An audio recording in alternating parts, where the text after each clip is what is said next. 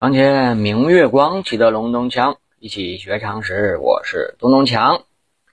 哎，今天我们来问个问题啊，就是说这个什么颜色的汽车最安全？呃，澳大利亚最大的汽车保险公司啊，就汽车颜色与交通事故发生频率之间的关系进行了一番研究，结果发现撞车等交通事故的发生啊，与汽车的颜色。有着密切的联系。数据显示啊，黑色的汽车最容易发生事故。在白天，黑色的汽车发生事故的可能性啊，比白色的汽车高百分之十二；而在凌晨和傍晚，这一数字更高达百分之四十七。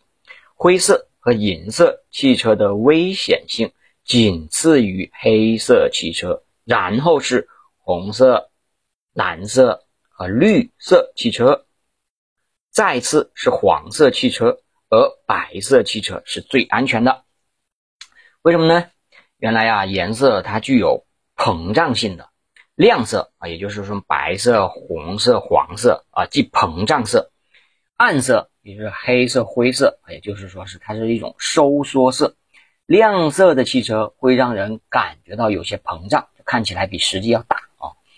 而暗色的汽车呢，会让人感觉有些收缩，看起来呢比实际要小；膨胀色看起来比实际要大，不论远近都很容易引起注意；而收缩色看起来觉得小一些、远一些、模糊一些，尤其是在傍晚和雨天。